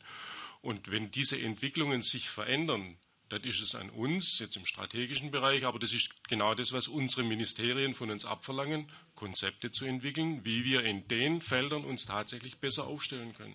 Aber ich habe dennoch den Eindruck, dass in Deutschland, anders als in Italien, wo man ja irgendwie diese natürlich eine viel längere Erfahrung hat, ähm, wo nicht mehr nur die, die Mafia schon seit langem nicht mehr nur als eine Verbrechensorganisation wahrgenommen wird, die die öffentliche Ordnung äh, bedroht, sondern dass es natürlich ein soziales Phänomen ist. Also dass natürlich nur, dass die Mafia nur in Verbindung mit der, mit der Politik existieren kann beispielsweise und wie sie in der Gesellschaft verflochten ist. Also dass die Tatsache, dass die Mafia vor 40 Jahren von Mailand, von Sizilien und anderen äh, südlichen Regionen in Mailand sich niedergelassen hat in ganz äh, Norditalien Italien. Und das ist ja praktisch zeitgleich passiert mit der Zeit, als die Mafia hier in Deutschland angekommen ist, in den 60er, 70er Jahren. Und äh, bis jetzt habe ich aber immer noch den Eindruck, dass in Deutschland das ausschließlich betrachtet wird, jedenfalls von Seiten der Politik. Und jetzt nicht, damit meine ich jetzt nicht mal die Praktiker, die wissen oft vielleicht sogar auch viel besser darüber Bescheid, als wäre das nur ein Problem der öffentlichen Ordnung. Wenn ich Ihnen da eines antworten darf. Sie haben vorher gesagt, der Fisch braucht das Wasser. Ich habe einen Mafioso zitiert. Richtig. Aber das ist auch tatsächlich so. Bei uns fehlt, in Italien lebt die Mafia, hat zunächst mal im Volk gelebt. Und es ist diesen äh, Aktionen, wie vom Herrn Bertolino zu verdanken, dass das Volk sich insofern abgewandt hat. Aber bei uns hat dieses Volk noch nie dieses Mafia-Denken gehabt. Also bei uns lebt der Mafiosi nicht wie im Wasser in seiner Umgebung. Das ist das eine. Und das andere, da möchte ich auch noch mal ganz kurz bloß darauf hinweisen. Weil Sie sagen, Stuttgart 21, passt doch auf, da müsst ihr doch irgendwie mal schauen, ob da nicht irgendwas passiert. Da fehlen uns dann tatsächlich die Möglichkeiten. Weil was soll ich machen? Äh, ich kann keine Finanzermittlungen machen, nur auf die Möglichkeit kann es sein, dass hier irgendjemand, wir haben die Schwarzarbeiterkontrollen, aber ich kann nicht die, die Konten einer Firma überprüfen, nur weil die einen Auftrag von Stuttgart 1 Also da würde ich auch mit dem Rechtsstaat ein bisschen zweifeln. Ich würde jetzt gerne mal Antonio Groya fragen. Es gibt ja gewisse Parallelen zwischen äh, Mailand, auch was Sie jetzt gerade gesagt haben, dass äh, von dieses, dieses Bild mit dem Fisch im Wasser, dass der Fisch im Wasser sozusagen nur in Sizilien oder in Kalabrien gelebt hat und die Lombarden oder Piemontesen, die haben das natürlich auch weit von sich weggeschoben, genau wie die Deutschen ja im Grunde auch. Aber da hat sich eben die Mafia schon seit, genau seit den 60er, 70er Jahren äh, niedergelassen und heute wacht man, ist es ein bitteres Erwachen in Mailand. Also wie er das sieht, ähm, dieser Vergleich zwischen Mafia in Mailand und ähm, wie es zum Beispiel auch in Deutschland ähnlich sein könnte? Beh, allora, eh, ovviamente io non conosco in modo approfondito la, la realtà tedesca, però conosco abbastanza bene la realtà italiana. E eh, l'esperienza italiana è l'esperienza nella quale eh, a lungo la,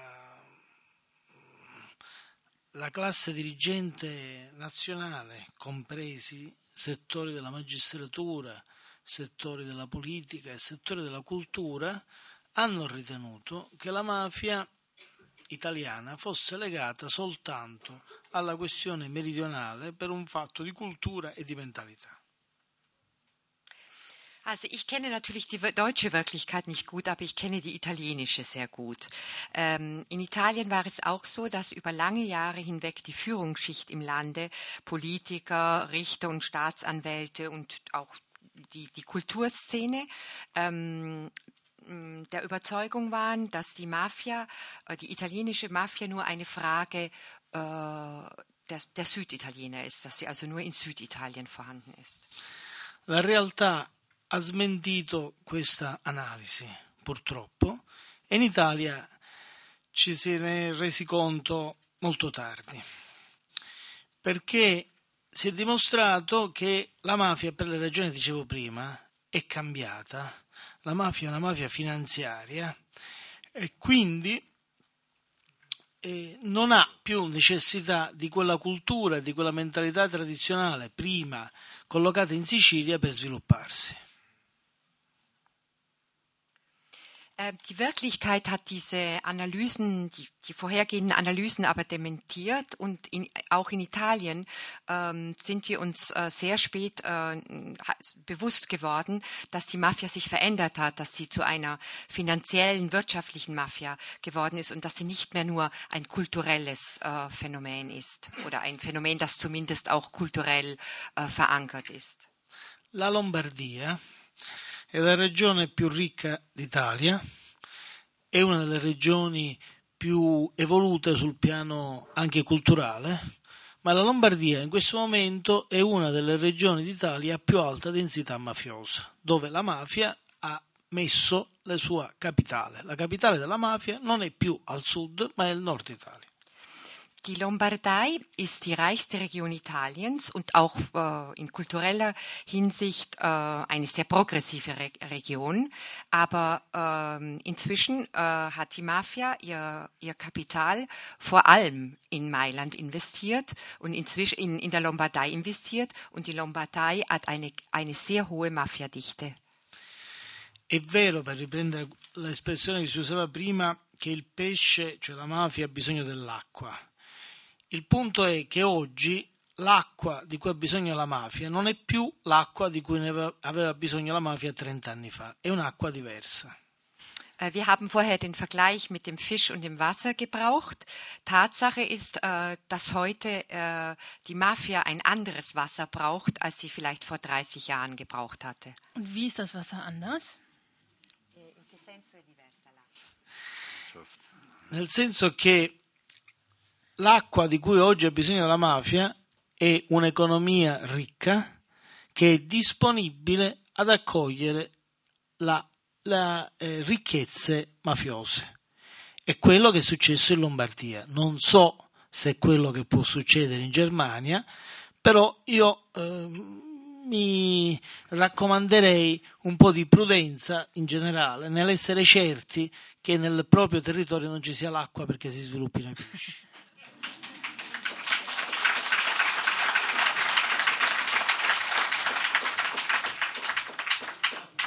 Das Wasser, das die Mafia heute braucht, ist eine, eine reiche Wirtschaft, die diesen ganzen Reichtum aufnehmen kann, in die man investieren kann.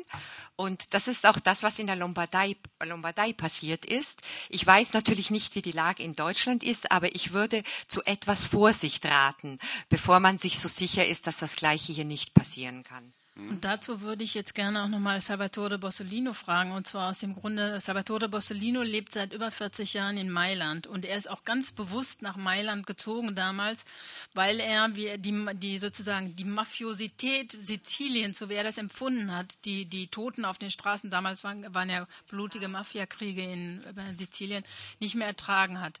Und er lebt also jetzt seit über 40 Jahren in Mailand und muss und hat mit eigenen Augen angesehen, wie die, gesehen, wie die Mafia sich dort niedergelassen hat irgendwie und die Lombarden das eben äh, geleugnet haben bis eigentlich vorgestern.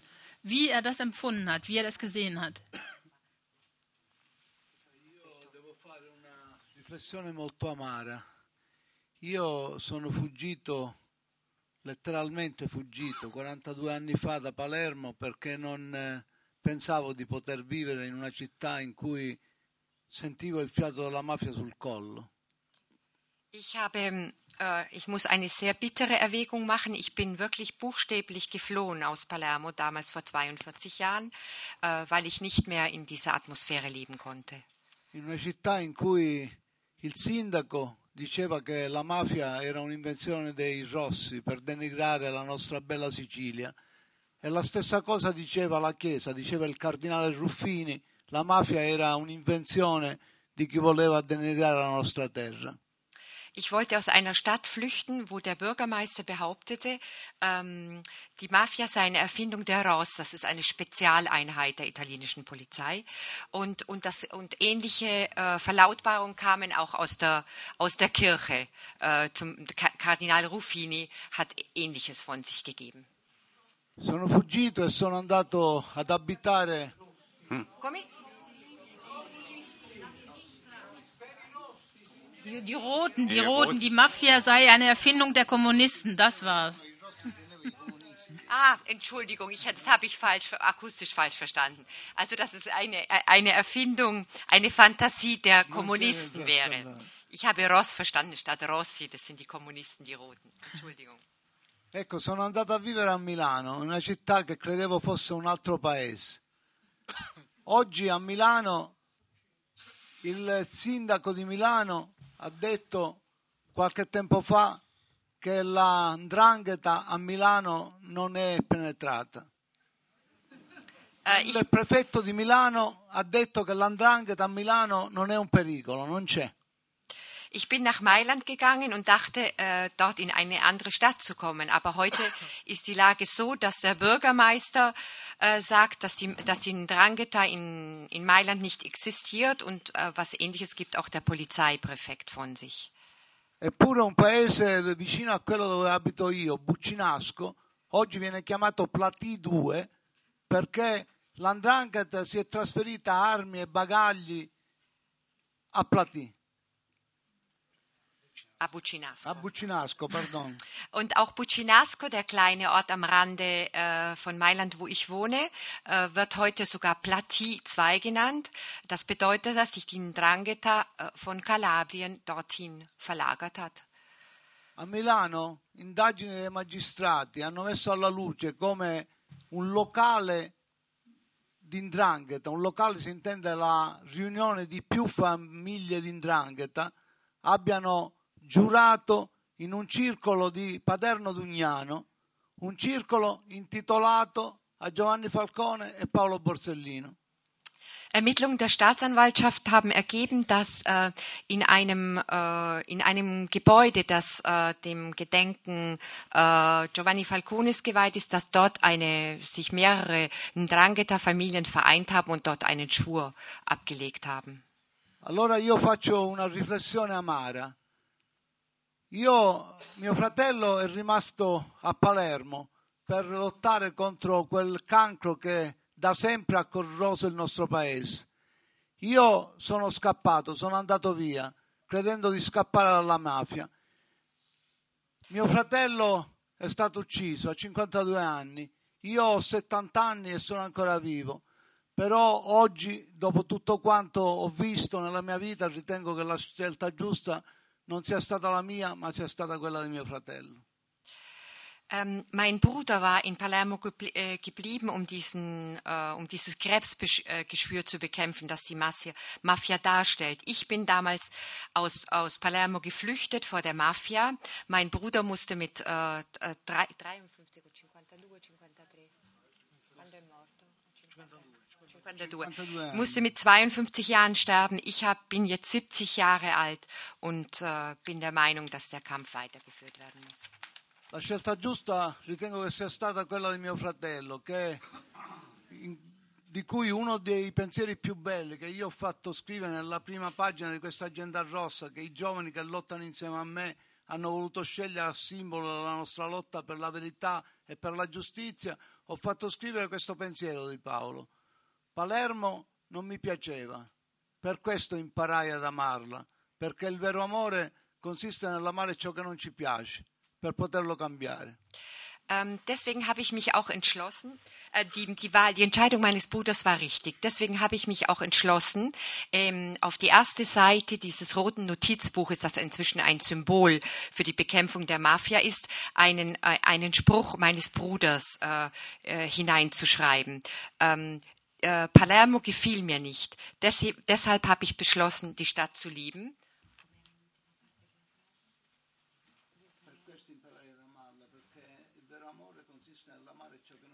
Denn die wirkliche Liebe besteht darin, etwas zu lieben, äh, was einem nicht gefällt und zu versuchen, dieses zu verändern. Diese, ähm, dieser Schwur, der da fest, also der, die sozusagen die Vereidigung der, der neuen Mafiosi in diesem Club da Falcone Borsellino, der da stattgefunden hat, der ist ja Teil gewesen von der gleichen, ähm, den, der gleichen Ermittlungsverfahren, nämlich Krimine, über das Herr Hönig äh, gerade gesprochen hat, wo ja dann unter anderem eben auch da äh, dieser Bäckermeister in Konstanz ähm, verhaftet wurde. Und ähm, ich frage mich jetzt natürlich, ähm, ist es einfach nur so, dass, also es wird ja immer bei den, in den deutschen ähm, Medien, wenn sie dann überhaupt mal bei die Mafia schreiben, dann heißt es immer, die Mafia ist ein Rückzugsraum also Deutschland ist ein Rückzugsraum für die Mafia. Das hört sich ein bisschen, für mich immer so ein bisschen wie die Sommerfrische an. Als würden die jetzt hier so ein bisschen Urlaub machen und dann gegebenenfalls dann mal zu so einem ähm, etwas schmutzigen ähm, Geschäft dann nach Italien gehen. Aber ansonsten richten sie hier keine Unheile an. Wie ist das denn?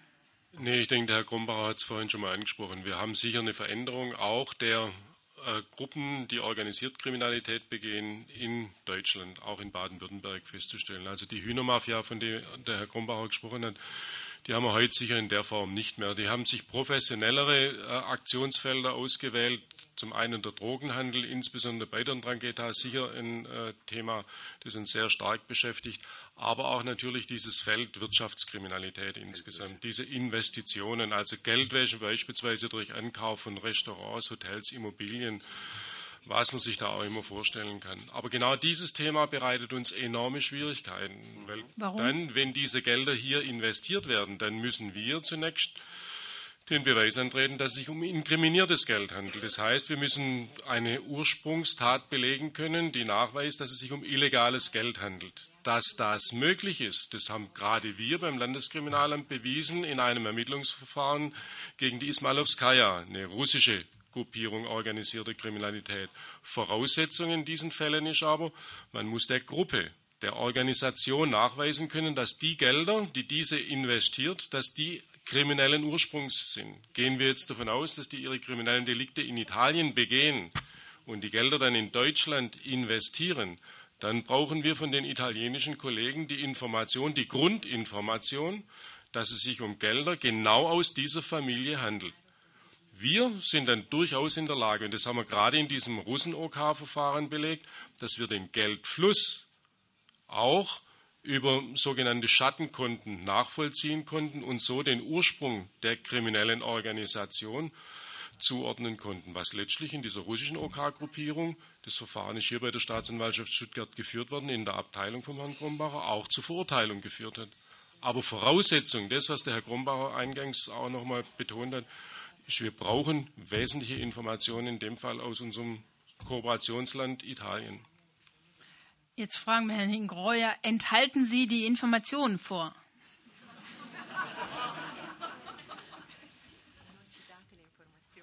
Il problema è che la mafia ha una capacità di occultare la, eh, il flusso finanziario, per cui è quasi impossibile trovare la prova della provenienza illecita dei singoli reinvestimenti del denaro. Allora, il punto. Ähm, das Problem ist, äh, dass die Mafia äh, unheimlich gut ist äh, im, im Verstecken, äh, im Verbergen des finanziellen Flusses, so dass es wahnsinnig schwierig ist, fast un, äh, unmöglich ist, die, ähm, die, die Beweise für die Herkunft, für die illegale Herkunft des investierten Kapitals zu, zu bekommen, zu sammeln. In Italia, infatti, i casi di applicazione del reato di riciclaggio sono pochissimi ma riusciamo ad aggredire il patrimonio mafioso con un sistema legislativo diverso che è quello del strumento delle misure di prevenzione patrimoniale, no, che sono fuori dal processo penale. Ähm, in Italien ist es äh, sehr schwer, äh, wie aus den eben angeführten Gründen, äh, diese äh, Geldwäschen nachzuweisen. Aber in Italien haben wir ein anderes Mittel, äh, mit dem äh, die, das Gut, die, die, Vermögen, das Vermögen der, der Mafiose beschlagnahmt werden kann. das sind aber Mittel, die außerhalb des normalen Strafgesetzes stehen. Wenn ich das kurz erläutern kann, das ist die vorbeugende Maßnahme. Das heißt also, sobald gegen einen Mafioso ähm, ermittelt wird, können in Italien seine Besitztümer beschlagnahmt werden. Und das ist in Deutschland eben nicht so. Das heißt also, wenn dieser Mafioso, und das ist interessant an dieser Geschichte, wenn dieser Mafioso jetzt zum Beispiel in Deutschland lebt, ja, äh, dann kann diese äh, präventive Maßnahme nicht durchgeführt werden. Tutto nasce dal fatto che, sempre su, su, diciamo, sulle indicazioni e le esperienze soprattutto del pool di Falcone e Borsellino, si è dato centralità all'appartenenza all'associazione mafiosa. Se c'è, se c'è la prova, anzi è sufficiente per i, per i, beni, per i beni gli indizi. Um diese Beschlagnahmung durchführen zu können, ähm, eben, äh, können wir eben auf, äh, auf eine der Ideen von Falcone aufbauen, nämlich die, die Zugehörigkeit zur Mafia. Wenn wir die Zugehörigkeit zur Mafia nachweisen können und da reichen schon Indizien, dann können wir diese Präven dann können wir zu dieser präventiven Beschlagnahmung schreiten. Se c'è l'indizio dell'appartenenza all'associazione mafiosa o, del, o della relazione stabile con l'associazione mafiosa di un determinato individuo e c'è la prova che questo individuo direttamente o indirettamente, mediante, pre, mediante prestanome, dispone di ingenti eh, quantitativi diciamo, di denaro, di beni immobili, Also wenn, ähm, wenn es diese Indizien gibt, also wenn die Zugehörigkeit zu einer ähm, kriminellen Vereinigung nachgewiesen werden kann oder auch st einfach stabile Kontakte zu dieser äh, und wir direkte oder indirekte Beweise haben, dass jemand über Strohmänner äh, große Mengen an Geld investiert, zum Beispiel in Immobilien. e i beni di cui dispone, il valore dei beni di cui dispone sono sproporzionati rispetto al suo reddito ufficiale, in Italia è prevista la possibilità di sequestrare tutti questi beni e dovrà essere lui a dover provare la provenienza illecita dei beni, altrimenti vengono confiscati dallo Stato. ähm, wenn ähm, das, dieses Vermögen äh, nicht im Verhältnis steht zu dem Einkommen äh, der, der Person, um die es geht, ähm, dann äh, können äh, in Italien die Staatsanwälte, dann kann eben diese, äh, dieses Vermögen beschlagnahmt werden, und zwar das ganze Vermögen. Questo sistema, con adattamenti diversi, è stato applicato in tutti i paesi che hanno una forte presenza di criminalità organizzata. È stato applicato, ad esempio, in Centro America e in Sud America, c'è nella legislazione colombiana, c'è nella legislazione messicana e ci sono nella legislazione di altri paesi che hanno il problema di affrontare forti fenomeni di criminalità organizzata. Dieses Prinzip ist auch in anderen Ländern angewandt worden, vor allem in, in äh, Mittelamerika und in Südamerika, zum Beispiel in, in Kolumbien und in Mexiko, also Ländern, wo die orgas- organisierte Kriminalität sehr, sehr stark ist. Und das wäre doch vielleicht Se, chiudo un attimo, se si pensa, se si pensa, se cioè, noi procediamo in un modo in cui in Italia, in Colombia, in Messico c'è una legge, in Germania, in Francia e Spagna ce n'è un'altra, la criminalità organizzata approfitterà di questi vuoti di legislazione per reinvestire nei paesi che sono meno attrezzati dal punto di vista legislativo contro la mafia. Wenn wir also in Ländern wie Italien, Kolumbien, Mexiko eine bestimmte strengere Gesetzgebung haben und in Ländern wie Deutschland oder Frankreich eine andere, dann entsteht da natürlich ein, äh, ein Vakuum und äh, die Mafia ist natürlich so schlau, dass sie äh, dann in den Ländern investiert, wo die wo die äh, Maßnahmen strenger, weniger streng sind. Ja, das wäre doch vielleicht dann auch eine Idee hier, oder? Na gut, das ist, das ist das Problem der umgekehrten Beweislast. Also wenn ich nachweisen muss, dass ich habe es legal erworben, das können viele nicht. Da wurde in der Bundesrepublik schon lange darüber diskutiert und es ist eine Frage des Rechtsstaats, ob sowas geht oder nicht. Und bisher hat sich die Bundesrepublik dafür entschieden, es geht nicht. Aber das ist zum Beispiel doch auch ein Problem, weil ich habe das auch mal gehört, ähm, wenn dann Staatsanwälte, also gerade bei diesen Ermittlungen in Duisburg war das der Fall, die wollten dann, ähm, also wäre dann möglich gewesen, bei den einzelnen Angeklagten deren Güter zu beschlagnahmen, aber dadurch, dass sie in Deutschland wohnten, ging das nicht. Hätte man diesen Nachweis führen müssen in dem Verfahren von Herrn Holzwart gegen die Baumafia, da können Sie sich vorstellen, sind Millionen verdient worden. Wir haben 300.000 Euro sicherstellen können. So ich die Lage in Deutschland. Unbefriedigend, aber entspricht eben der jetzigen Rechtslage. Was ich jetzt noch gerne von Herrn Ingreuer äh, wissen möchte, das war nochmal diese Geschichte mit dem ähm, mit der Ermordung des jungen Staatsanwalts Livatino und wo sich Borsellino für interessiert hat, weil das so ein bisschen eben an eine Geschichte erinnert, eben 1992, 90, 92 eben Mannheim, äh, dann Palma di Montechiaro. Das könnte er vielleicht nochmal erzählen, weil das, um das so ein bisschen nochmal den Bogen jetzt zu schließen zu Paolo Borsellino und Deutschland.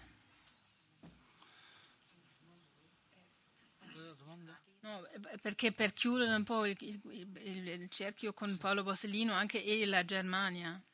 Sì, eh, infatti dei, delle ultime, una delle ultime attività eh, di indagine istruttori che svolse Borsellino fu proprio una rogatoria qui in Germania per interrogare dei, dei mafiosi, poi anche un mafioso che poi era, diventa, era diventato collaboratore di giustizia, che erano in Germania perché c'era già all'epoca, parliamo di vent'anni fa, una cellula della, della, mafia di Palma di Montechiara che era ehm, qui in Germania allocata.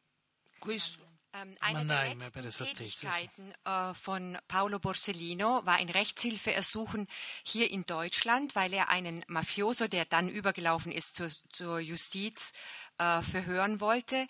Denn schon vor 20 Jahren gab es hier eine, eine Zelle äh, in Deutschland der Mafia aus Palma di Montechiaro, die für, diesen, für die Ermordung äh, dieses jungen Richters Livatino verantwortlich gewesen war.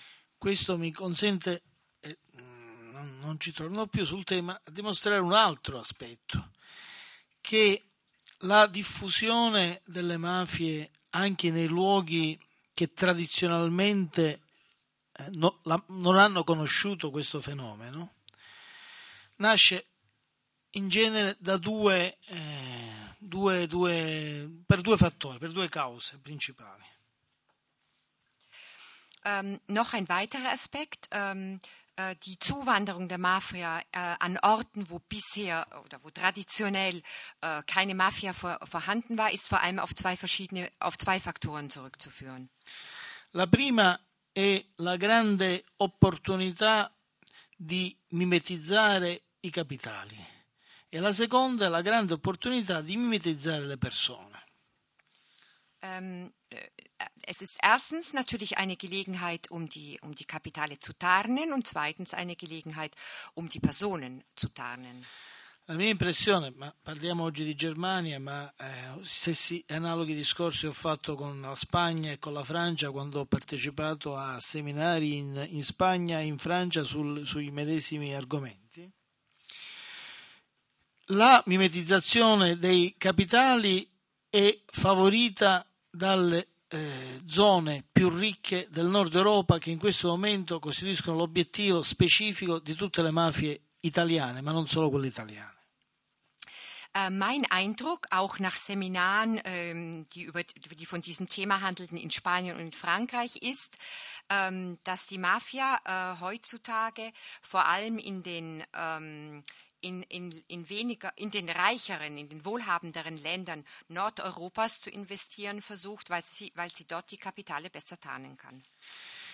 E la mimetizzazione delle persone è dovuta alla ricerca di zone franche, di impunità, che a volte, e mi pare che questo si sia sviluppato, sia effettiva, attuale in varie zone d'Europa, Germania compresa, nei luoghi in cui la legislazione antimafia non è allo stesso livello di standard della legislazione antimafia dei paesi che si sono, hanno avuto un'esperienza più lunga di mafia come, come l'Italia. È chiaro che la mafia che in Italia è 100 e la mafia che è in Germania è 5 e 4, non c'è confronto, ma il punto è che se non si previene l'invasione delle mafie, c'è il rischio che si possa determinare a tappeto in tutta Europa quello stesso processo di colonizzazione da parte delle mafie che si è realizzato nel nord Italia. Äh, mein Eindruck ist, ähm, dass die, die Tarnung der Personen natürlich besonders äh, gut gelingt in Ländern, äh, wo die, die Gesetzgebung weniger streng ist, dass eben eine größere Straffreiheit gesichert ist. Und es ist klar, dass natürlich ähm, äh, in Ländern, dass in Italien vielleicht 100 Fälle gibt, während es in Deutschland fünf oder vier Fälle gibt. Aber wenn wir, äh, da, da besteht das natürlich kein, da besteht kein Vergleich. Aber wenn wir nicht äh, Vorkehrungen treffen, dann besteht wirklich die Gefahr, dass sich das irgendwie mal äh, systematisch ausbreitet. Also, das geht, äh, also eigentlich, Ingoroy hat gesagt, die Kolonisierung, dass genau das Gleiche stattfindet wie in Mailand auch. Also die Kolonisierung durch die Mafia. Und das kann in Deutschland auch passieren. Hm. Una cosa sola. Io eh, so benissimo che c'è da parte, l'ho avuto modo di registrare e verificare in varie indagini anche di, di coordinamento e collegamento con gli organi inquirenti tedeschi, so benissimo dell'attenzione, della massima professionalità da parte della polizia e della magistratura tedesca. Ma qui credo il problema sia un problema di legislazione rispetto al quale l'esperienza italiana mi dice che la politica in genere vale per la politica italiana e penso che vale per tutta la politica europea, la politica da sola non fa questo passo se non c'è una pressione e questa pressione può venire soltanto dalla società da una parte e dai cosiddetti diciamo, addetti ai lavori, chi sa e chi ha presente il problema che costituisce il fenomeno della mafia. Credo che non basti dire che le leggi non sono sufficienti, bisogna spingere perché, perché le leggi sufficienti vengano emanate. Ich weiß natürlich, dass äh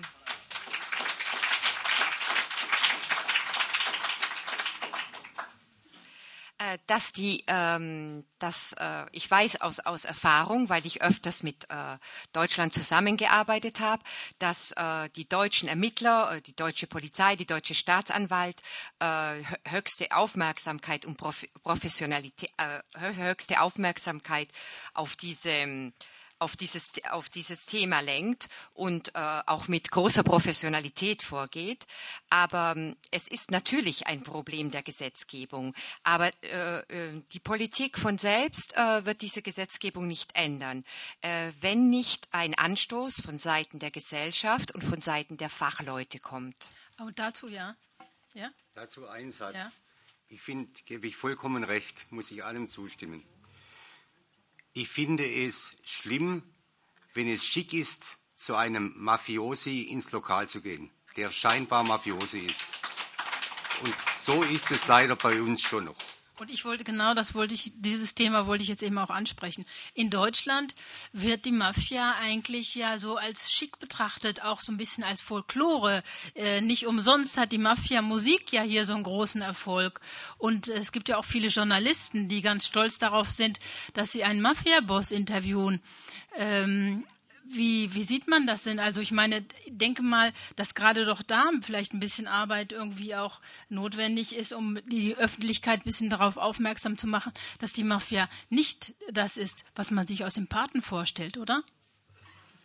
Also wenn Sie mich gezielt ansprechen, genau das ist unser Vorhaben. Also wir versuchen nicht nur im Bereich der Ermittlungsführung, der Repression äh, tätig zu sein als Polizei, sondern wir suchen aktuell ganz konkret Kooperationspartner, die mit uns, mit uns zusammenarbeiten weil wir einfach darauf angewiesen sind, dass diese, sage ich mal, Omerta, die in den Kreisen der Mafia gilt, nicht auch von den Geschädigten, die unter der Mafia leiden, wahrgenommen wird, sondern dass man sich hier auch dazu bereit erklärt, mit der Polizei zusammenzuarbeiten. Und da sind wir auch angewiesen auf Einrichtungen, wie sie der Herr Borsellino selbst betreibt, dass Sie mit uns auch als Kooperationspartner bereit sind, an diesem Thema zu arbeiten. Das ist ein Schwerpunkt, den wir ganz konkret in diesem Jahr gemeinsam mit den italienischen Kollegen angehen. Ich würde jetzt erstmal sagen, ich habe jetzt überhaupt kein Schlusswort vorbereitet, deswegen will ich jetzt einfach sagen, weil wir noch ein bisschen Zeit haben und sollten ja noch ein paar Fragen aus dem Publikum kommen.